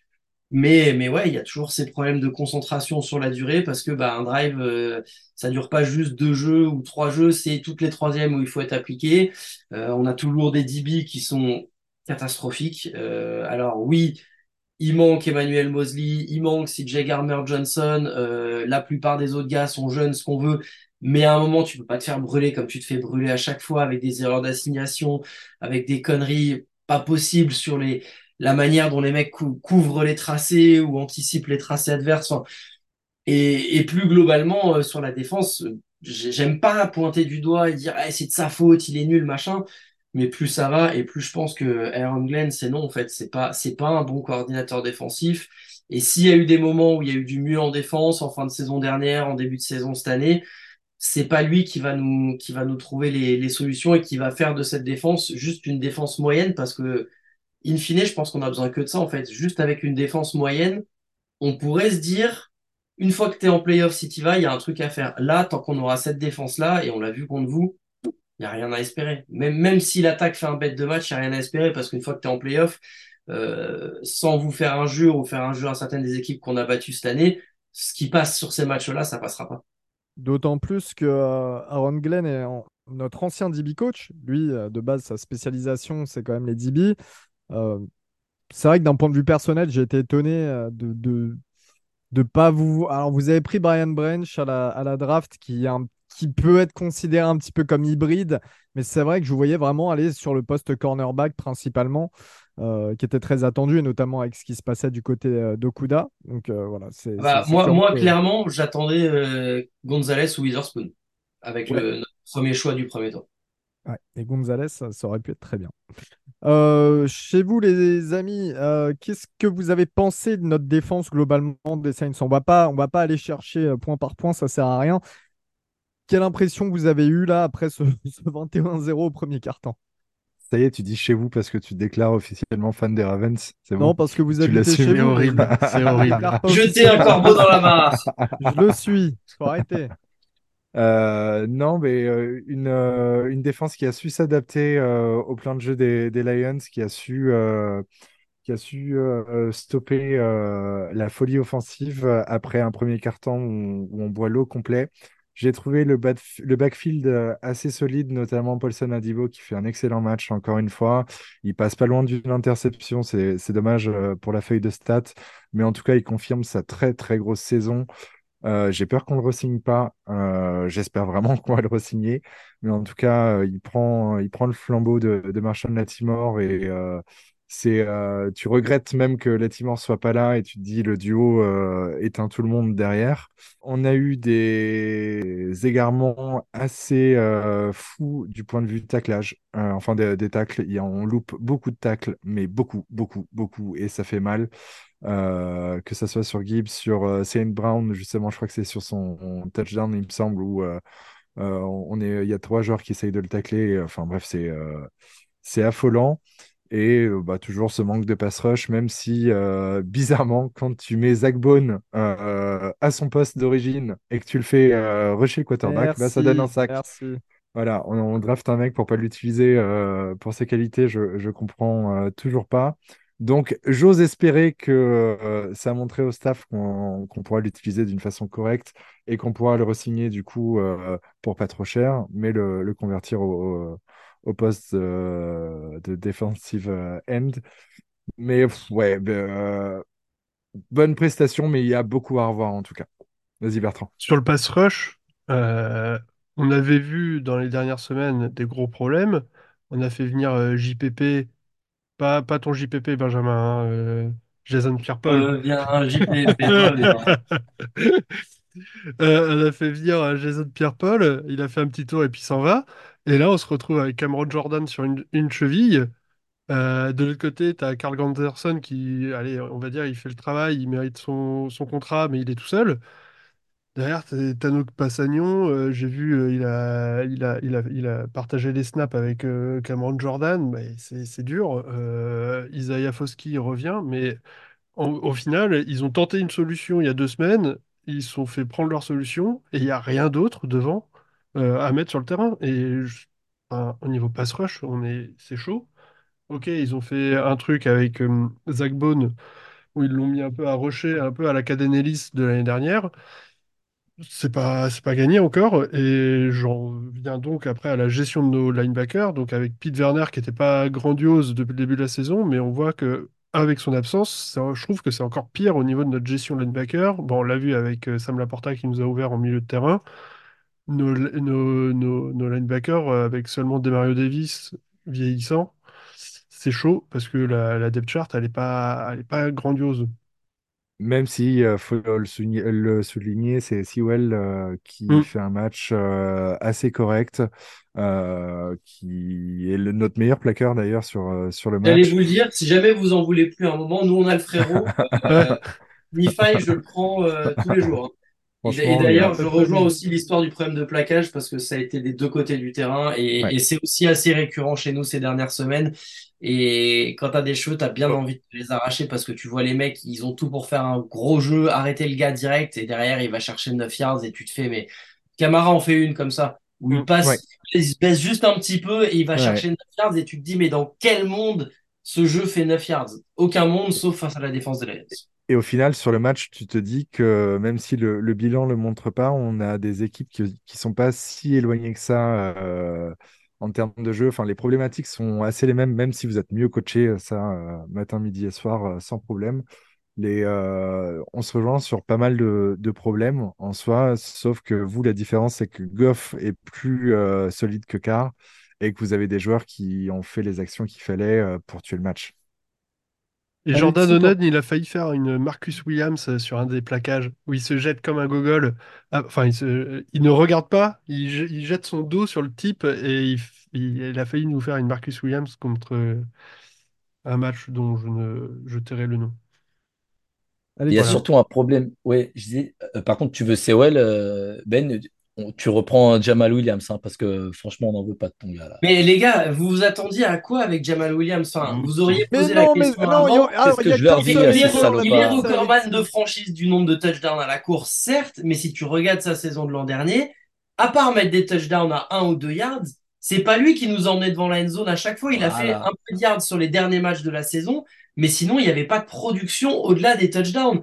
C'était une bête de machine fantasy parce qu'il marquait des touchdowns, mais c'était, tout. Alors oui, ça a été probablement un leader vocal. On avait vu les extraits dans Hard là où il chialait, machin. Il nous a fait tout son truc patin couffin. Détroit, Détroit, je suis là. Ça l'a pas empêché de partir pour un chèque au final moins élevé que ce que nous on lui avait proposé. Donc euh, l'amour euh, du fameux Okage de Détroit, tout ce qu'on veut, voilà. Mais, mais in fine, euh, faut pas être surpris.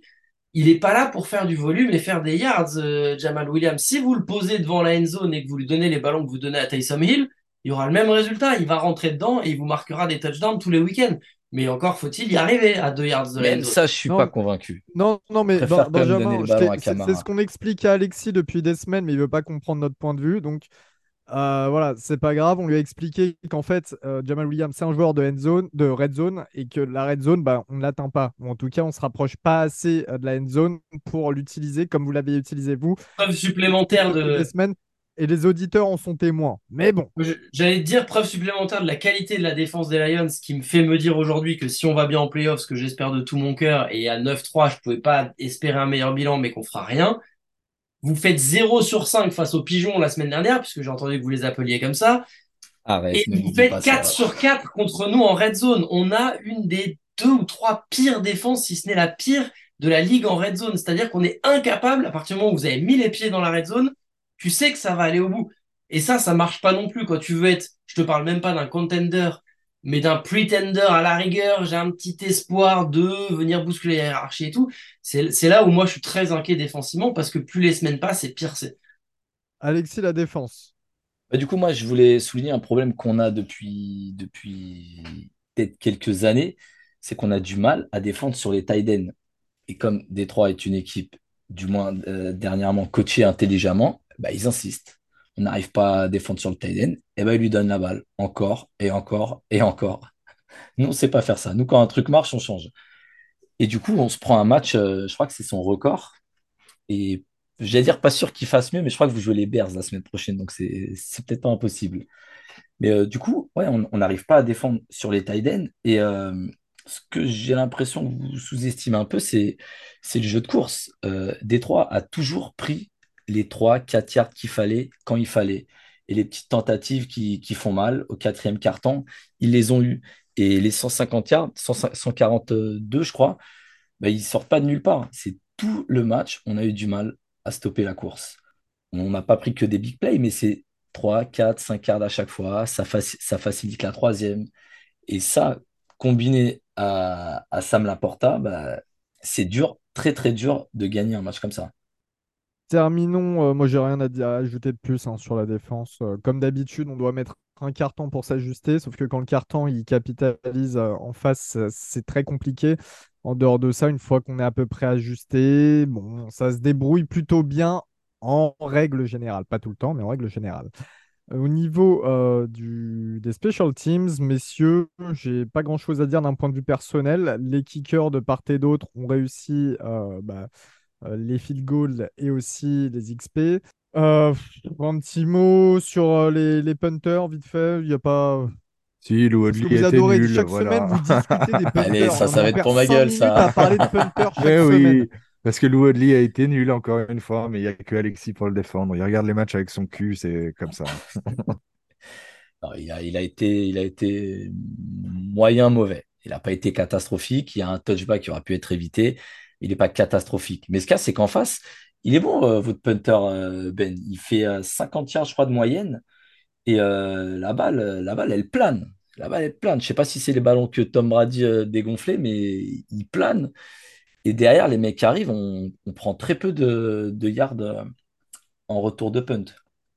Non, c'était le jour et la nuit entre euh, les deux punters. Mais bon, euh, pas grand-chose à dire. Et puis, euh, les kickers ont été solides. Il n'y a pas eu de field goal, euh, que des XP. Et, si, peut-être un field goal du côté des, Lions, mais c'est tout. Rien à dire sur les special teams.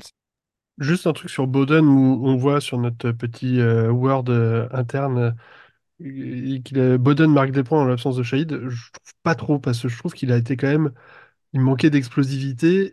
il a été quand même, il a fait des- il a pris des décisions quand même assez catastrophiques sur ses prises de course et ses angles. Sur les premiers, sur les premières courses. ouais, Est-ce que tu as regardé la deuxième mi-temps? Tu t'es de Oui, j'ai arrêté la deuxième mi-temps, mais est-ce Voilà, que j'étais pas un peu énervé sur la deuxième mi-temps? Peut-être. sûrement. Mais Mais, mais sur, euh, sur la deuxième mi-temps, justement, il, il a on été a, bon. on il- a, on a quand même perdu en qualité de retourneur. Ah, et, bah, et forcément, que, Shahid, euh, c'est sûr. Mais euh, sur les kick-offs de début de mi-temps, ils mettent euh, Hill.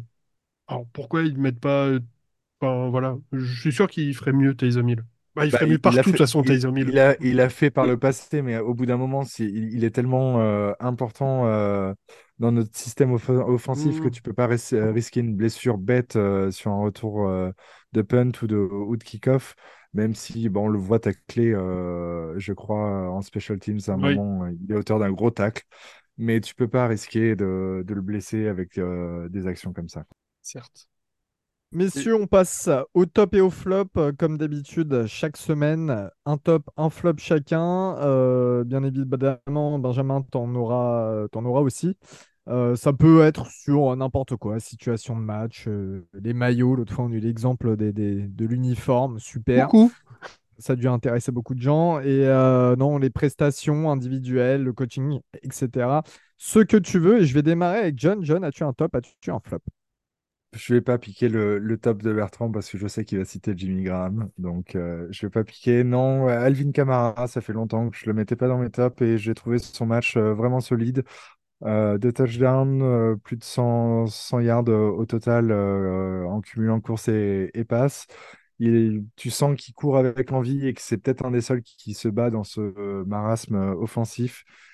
Gros, gros plaisir euh, de le revoir euh, marquer et de le revoir sourire. Et pour le flop, par où commencer? Il y en a trop. Euh, non, bah, la, gestion du premier carton et euh, le premier carton de, de Derek Carr au global, c'est euh, clairement ce qui nous coûte le match euh, euh, dimanche. Et euh, il n'y a, pas grand-chose à dire, mais enfin, si, il y a tellement de flops euh, au final sur le match, tellement à redire qu'on on vient de le refaire, mais je, je- je vais m'arrêter là-dessus. Alexis? Alors, mon top, euh, merci euh, John de m'avoir volé mon joueur préféré. Je l'ai mis au moins quatre cinq fois en top euh, cette année. Merci John. C'est ça les supporters de Porto sur Paris avec eux. Non, pour moi, c'est Taysom Hill. Taysom Hill parce que on l'a fait lancer deux fois. Alors, c'est deux passes incomplètes. Une où Olave aurait pu, aurait pu faire un peu mieux. Mais euh, quoi qu'il en soit, on le fait lancer, on le fait courir. Et il n'a pas fumble parce qu'il a, il nous a déjà coûté un, un fumble qui lui-même a coûté un match. Ouais, ça Donc, euh, j'adore le voir. 2020. Ouais. Voilà. Quoi qu'il en soit, j'aime le voir comme ça. Il est, il a, il a une énergie, il a, il le soutien du- de, de l'équipe, du public. Et puis sa petite tête de Mormon, elle est agréable à regarder. Moi, j'aime le voir heureux. J'aime le voir heureux, mon petit. Les, les flops, ouais, comme tu disais, il y en a pas mal. Euh, il y en a un qui, qui est quand même flagrant, du moins de, mon ressenti. Bah, c'est Johan Johnson. Il coûte, euh, il coûte une inter et il drop un ballon horrible aussi dans le dernier carton, si je dis pas de bêtises. Et, il est end. Et en face, quand tu vois ce, que nous fait euh, la Porta, tu dis, t'imagines si on avait un euh, qui savait catcher, quoi. Surtout que tu as Thomas et tout euh, qui sont blessés.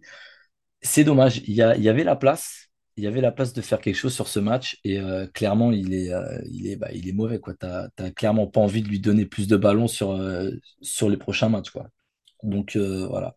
Juwan Johnson, si tu m'écoutes, Ouais, en plus, ouais, il a trois targets et zéro réception. C'est vraiment catastrophique son match. Ah, Bah, j'ai envie de dire sa saison, en fait, euh, Ouais, Jovan et, Johnson. et ouais, j'ai regardé vite fait, il L'année a dernière, 145 l'année yards là. dernière, il fait une bonne saison, et là, c'est catastrophique. Il a été longtemps blessé, mais euh, c'est il est Il a montré lui. des trucs positifs. C'est pour ça que je le mets quand même en top, en flop, pardon, mais il, il a déjà montré des choses. Benjamin, ton top, ton flop? Je vais pas faire très original. Euh, le top, Sam Laporta, parce que sans lui, on gagne pas ce match. Et le flop, Aaron Glenn, parce que avec lui, on a bien failli perdre ce match. Très bien, très bien. Euh, Bertrand, pour toi. Moi, mon top, comme euh, tout le monde l'attend, Jimmy Graham. Euh, une réception, un touchdown, magnifique. Sur la saison, il est donc à trois targets, deux réceptions, deux touchdowns. Il est sur quand même une, efficacité en red zone qui est pas mal. Donc voilà, donc je suis toujours très content de voir Jimmy Graham marquer un touchdown et surtout au dôme. Et ça m'amène sur mon flop qui est aussi Jimmy Graham. Parce que ça me fait chier de voir euh, euh, la franchise l'utiliser comme ça. Où on a des wide receivers qui sont blessés, euh, des tight ends qui marchent moyen. Alors c'est quoi le problème avec Jimmy Graham? Il est trop vieux, il sait plus courir, il n'arrive pas à se démarquer, je sais pas, mais quand il est en red zone, au final, on arrive à marquer. Je trouve ça un peu dommage d'avoir euh, d'avoir re-signé et de pas l'utiliser alors qu'il n'est pas blessé, qu'il a l'air d'être dans un bon mood et donc euh, voilà. Surtout avec ce qu'il représente pour la franchise, quoi. Ouais, c'est clair. En plus de tout ça. Euh, de mon côté, en top, bah, euh, simplement Jonathan Abram et euh, Ty Summers parce qu'ils ont encore des contrats en NFL, c'est assez, euh, assez fou. Donc voilà, je les mets en top. Félicitations à eux. S'ils peuvent donner une partie de leur contrat pour ce qu'ils font, ça serait pas mal. Non, en réalité, je vais suivre Alexis. Je vais pas. euh, voilà, Taysom Hill qui, encore une fois, nous fait des réceptions cruciales, plus euh, des, des courses cruciales elle aussi. Euh, comme d'habitude, il assure une constante assez impressionnante. Notre meilleure arme offensive avec Calvin Kamara. Pas grand-chose à dire. Il a encore prouvé sur ce match. Et puis son petit touchdown pour, pour couronner le tout. Au niveau de mon flop, bah alors, il y a 10 000 flops à dire, notamment au niveau de l'équipe, etc. Mais je vais en donner un qui est un petit peu plus particulier. C'est le public, en fait. Parce que le dôme était bleu euh, ce dimanche, ce qui n'est pas arrivé quand même depuis assez longtemps de voir autant de fans euh, extérieurs prendre, d'assaut notre stade. Euh, voilà, je pense qu'on a un côté très européen sur le, supporterisme et notamment très footballistique, on va le dire, le football de chez nous. C'est-à-dire que on va supporter quoi qu'il se passe. Moi, si je vis à la Nouvelle-Orléans, si je suis season ticket holder, si voilà, je vais au stade en fait. Alors oui, tu peux montrer ton mécontentement, tu as 10 000 façons de le faire, mais tu dois être là quand même pour ceux qui se battent pour cette équipe parce qu'il y a des joueurs chez nous qui se battent pour l'équipe Et je trouve ça, je trouve ça très important. Je trouve ça assez dur, tu vois. moi, je mets, enfin, exemple, tout con, et après, je vais, je vais donner la parole, John. Là, c'est un exemple personnel, mais comme on en a chacun, la, fois là, on a Trevor Siemian en quarterback et tout, bah, je me suis bougé le cul jusqu'à Philadelphie pour aller nous voir jouer en sachant qu'on allait se faire terrasser par les Eagles. C'est ce qui s'est passé, mais c'est quand même important de montrer qu'on est là, les gars.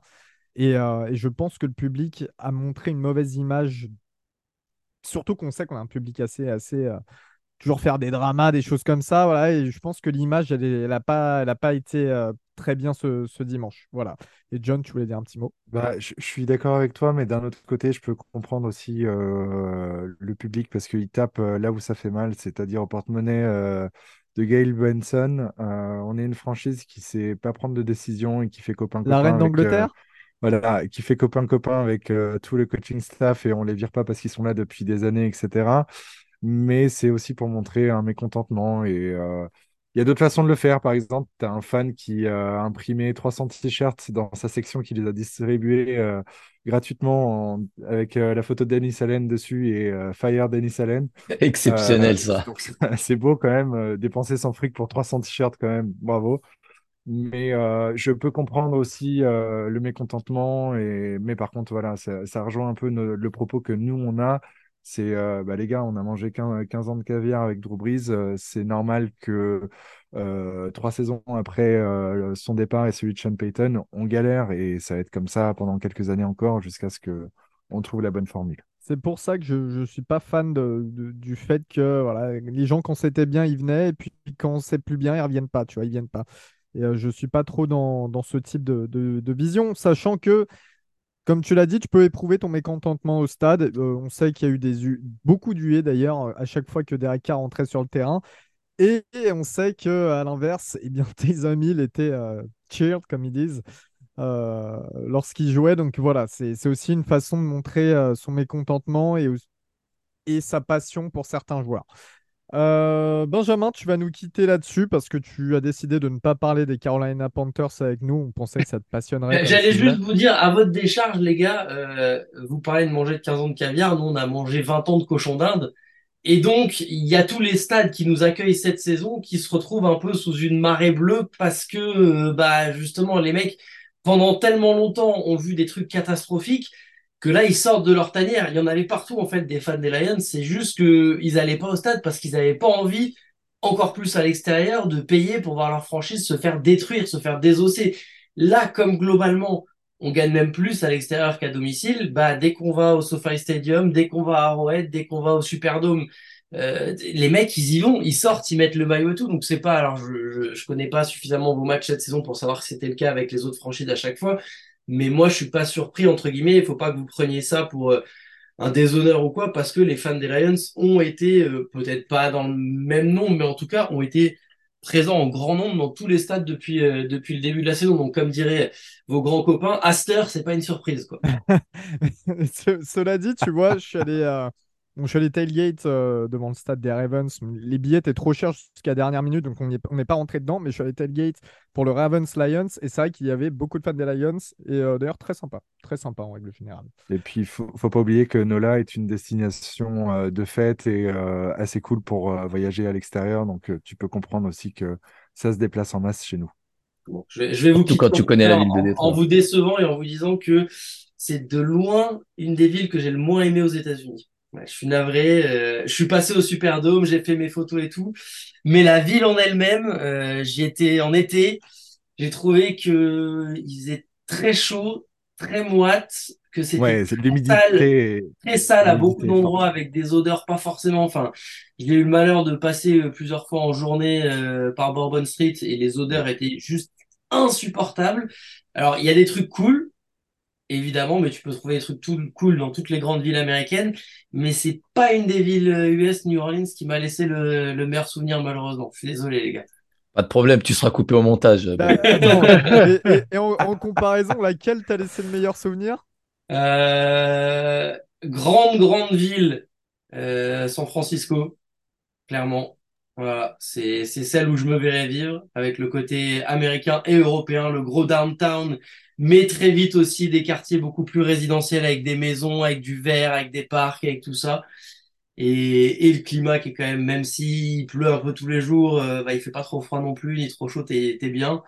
Et en ville beaucoup plus petite, mais où là t'es au paradis, là Aina à Maui qui malheureusement euh, a brûlé il y a pas longtemps. Alors là pour le coup c'était genre euh, le must du must du must du summum.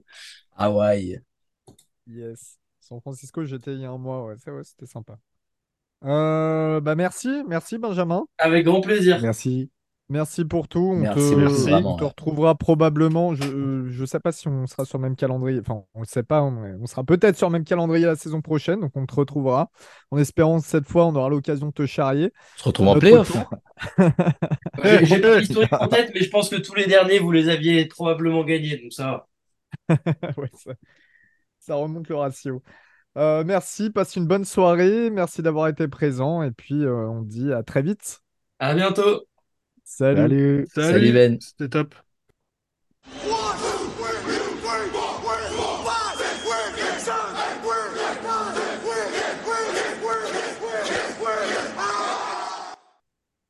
Les Panthers que nous affrontons la deuxième fois cette année. Euh, bon, on vous a déjà un petit peu fait la preview des Panthers. Il n'y a pas grand-chose qui a changé, à part, à part bien évidemment. euh, on se souvient que Frank Reich est arrivé, l'ancien head coach des Colts, en tant qu'head coach du côté de la Caroline du Nord. Eh bien, il est reparti. Il a été viré au bout de 11 matchs.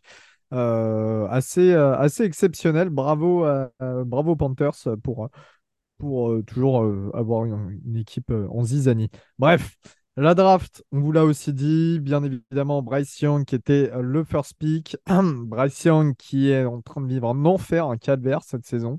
Euh, on ne peut pas dire ça au- autrement. Et c'est très compliqué pour euh, la Caroline, car le bilan actuel est d'une une victoire pour 11 défaites. Victoire face aux Texans 15 à 13. Sinon, les défaites, bah, il y a la nôtre, hein, week 2 face aux Saints à 17-20 et, euh, et plein d'autres équipes. On va pas, on va pas se concentrer là-dessus. Les forces, selon vous, un petit peu là pour cette équipe des, des Panthers, qui est-ce qui peut nous poser problème dimanche? La météo, peut-être. Je sais pas. On est vraiment des enfoirés de se moquer d'une équipe avec Une équipe propose. Boiteuse. mais ouais, non, très clairement, euh, ils ont, ils ont, j'ai l'impression qu'ils. Enfin, non, j'allais dire qu'ils ont la tête tournée vers la draft, mais pour le coup, ils n'ont pas de first pick. Donc bon, c'est pas trop, mais enfin, c'est une équipe clairement euh, qui n'a pas forcément euh, les moyens de proposer mieux. Ils ont des joueurs blessés. C'est tout le monde leur roule dessus. Ils ont une victoire, je crois, c'est contre les Vikings, je crois, si je dis pas de bêtises. les Texans, merci de J'étais m'écouter. pas loin. Ouais, T'as pas écouté Alexis. Hein. Ouais, j'étais. Ouais, j'ai trop occupé à faire euh, ce que John a vu. Mais euh, non, vraiment, c'est c'est une équipe malheureusement qui fait pas très peur. Et j'ai envie de dire que le match tombe à merveille. Le match tombe à merveille parce qu'on a vraiment besoin de se relancer. Et en même temps, si on se re- relance pas là, là, là, pour le coup, euh, Denis Allen va pas finir la saison. Bon, les, les quelques arguments de chaque côté euh, du terrain, c'est euh, la défense, la D-line quand même avec un Brian Burns qui est plutôt bon cette année, 6,5 sacs il me semble pour l'instant. Frankie Louvu qui est bon autant au sol que dans les airs. Louvu qui nous a d'ailleurs posé de gros problèmes la saison dernière. Yetur Gross Matos, voilà. C'est la quatrième défense dans les airs, sauf qu'ils n'ont pas, pas d'interception. En fait, ils ont énormément de passes défendues, mais peu de turnover, notamment en termes de fumble inclus. Euh, et puis voilà, et puis en attaque, il y a juste Adam Thielen qui est un petit peu dangereux de temps en temps dans les airs, mais il est, il est seul, quoi. Il est seul au milieu de tout ça. Au niveau des points faibles, évidemment, c'est l'effectif en règle générale. On sent que c'est l'année du tank qui ne sert à rien parce qu'en fait, les Bears ont leur euh, first pick cette année. C'est compliqué, hein, la situation à Caroline. Elle est très, très compliquée. Là, on tombe sur une bête blessée. hein. Et, euh, et voilà, il y a pas, je sais pas, vous voulez rajouter quelque chose Il faut faire attention aux bêtes blessées. Parce qu'une bête blessée peut peut peut-être euh, mordre, mais voilà, on part dans des métaphores après avec les panthères et tout. Bref. Et la, la niche, les chiens, la maison, Ouais, tout ça. ouais, ça j'ai tenté, euh, c'est passé, ça va. Non, non, bah, honnêtement, si ça va pas sur une victoire, c'est euh, la crise sera très grande chez nous pour le coup. Déjà que c'est le bordel chez les Panthers, mais alors si on n'arrive pas à les battre euh, dimanche, ça va être euh, c'est catastrophique. Et il Et va puis on joue à la maison. ouais, et puis il va pas falloir commencer à trouver des les mêmes excuses euh, semaine après semaine parce que machin il s'est blessé, parce que euh, Derek Carr il était pas en forme, il a mal à l'épaule, il a pas fait. Ouais, c'est bon. Là, si clairement on n'y arrive pas contre eux, ça sert à rien d'aller plus loin. Un petit prono chacun. Allez, Alexis, tu démarres.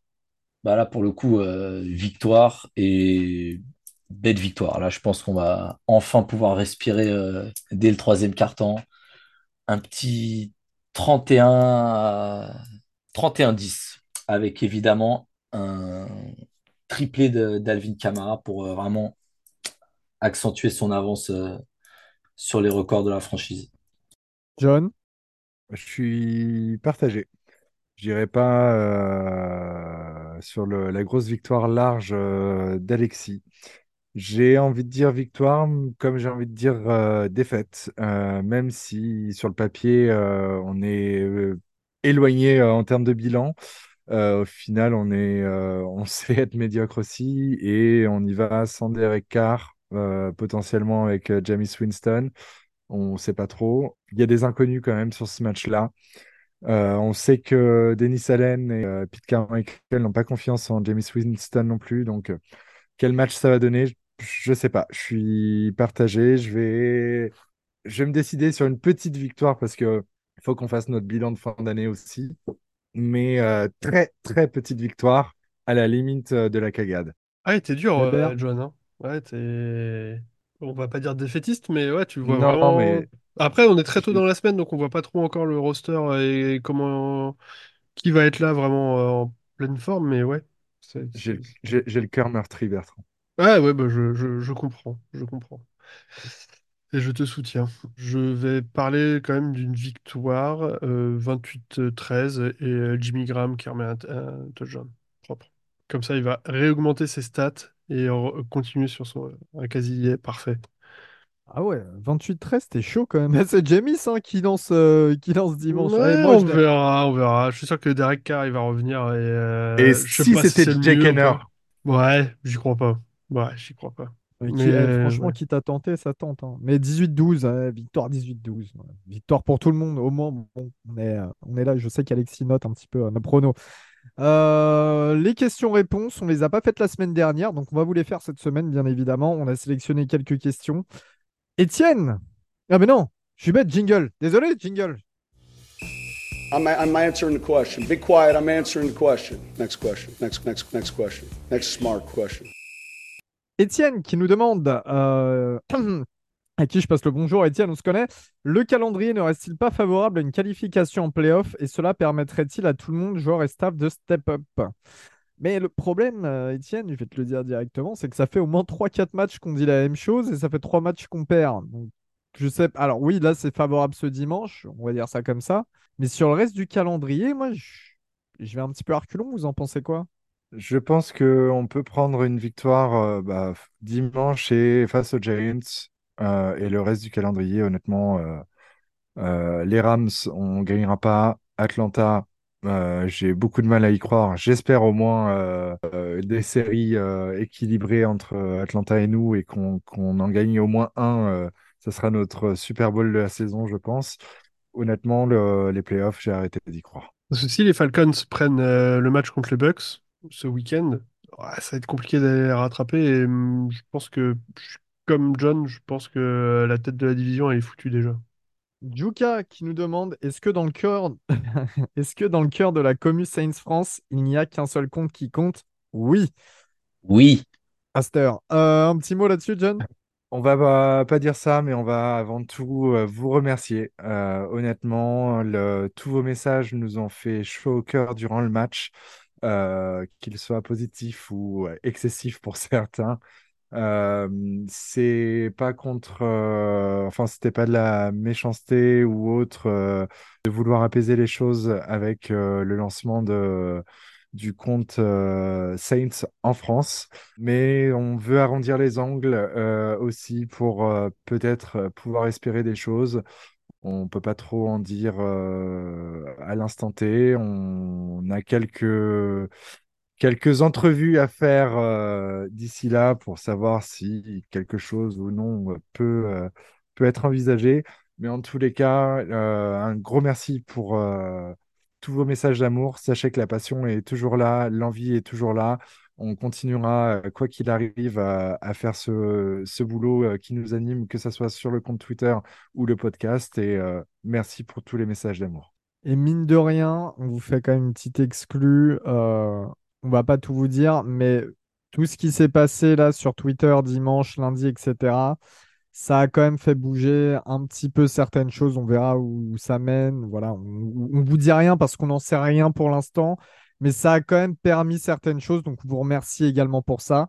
Euh, sachez que voilà, être une communauté, c'est aussi euh, parfois être entendu. Et là, c'est ça a l'air d'être plutôt le cas. On, vous en dit plus dès qu'on sait. On est transparent, vous nous connaissez. Donc voilà. Ah, vous avez été euh, entendu. oui. Florent qui nous demande J'ai l'impression que le coaching staff restera en place tant que les playoffs restent jouables. Avez-vous le même sentiment? Mais en fait, Flo, euh, on, va, on va être très clair là-dessus. En fait, le coaching staff va rester en place jusqu'à la fin de la saison, playoff ou pas. Euh, là, on est parti pour ça. S'il y avait eu des changements, ça serait passé durant la bye week. Euh, comme la plupart des équipes, d'ailleurs, on l'a vu euh, récemment. Là, en l'occurrence, il n'y aura rien avant la off-season. Voilà, qu'on se le dise, je pense qu'ils vont faire le bilan comptable à la fin de la saison, le réel bilan comptable. On verra si la reine d'Angleterre ou pas décide de se séparer de ses amis. Mais t'inquiète, John, ça, les Américains ne comprennent pas quand on dit ça. mais en l'occurrence, je ne vois pas, je vois pas d'autre issue pour l'instant. Je pense qu'on est tous d'accord. Jeff qui nous demande est-ce que la bonne deuxième mi-temps peut nous donner un peu d'espoir pour cette fin de saison? Et là, j'aimerais avoir votre avis, messieurs. Bertrand Faut arrêter avec ça. Ça fait depuis l'épisode 1 oh, le prof On dit Ah, il y a quelque chose qui montre. Ah, c'est bon, j'y ai cru pendant une demi-saison. Et à un moment, je me suis fait une raison en me disant il faut arrêter de croire que des bribes de match intéressants fait qu'on a une dynamique. On a zéro dynamique sur euh, cette saison en attaque et on ne l'aura pas. Et c'est pas en week 13 qu'on va commencer à avoir quelque chose. Surtout que si tu regardes bien ce fameux euh, double visage, euh, on l'a eu, mais sur tellement de matchs. On n'a pas arrêté d'en parler. C'est ça. À chaque podcast, ah bah dis donc, c'est encore un match à double visage. Putain, il y a eu des matchs. Il y a eu la sale gueule d'Elio et il y a eu un beaucoup plus joli visage en deuxième période. et donc, il faut arrêter avec ça. Et clairement, on a. Ouais, bah, on va pas dire que la saison est pliée, mais il faut, faut plus. Faut, faut arrêter d'y croire. Messieurs, nos chers auditeurs, vous le savez, euh, c'est un épisode qui est un petit peu long parce qu'on avait un invité très spécial et qu'on voulait en profiter, vous faire profiter surtout. On se retrouve comme d'habitude la semaine prochaine pour débriefer le match euh, face aux Panthers, donc ce dimanche à 19h en France. On fait des gros bisous à tout le monde. Encore une fois, vraiment, on a été euh, ultra touché par tous vos commentaires, par le fait que que vous défendiez Saints France, en fait, hein, tout simplement, sur les réseaux sociaux. Voilà, on fait un petit peu tour descendre. Nous, on est dans une position délicate à ce niveau-là. On fait un petit peu tour descendre, mais on vous remercie chaleureusement. On se dit à la prochaine. Et puis, comme d'habitude, messieurs, les deux plus beaux mots en anglais.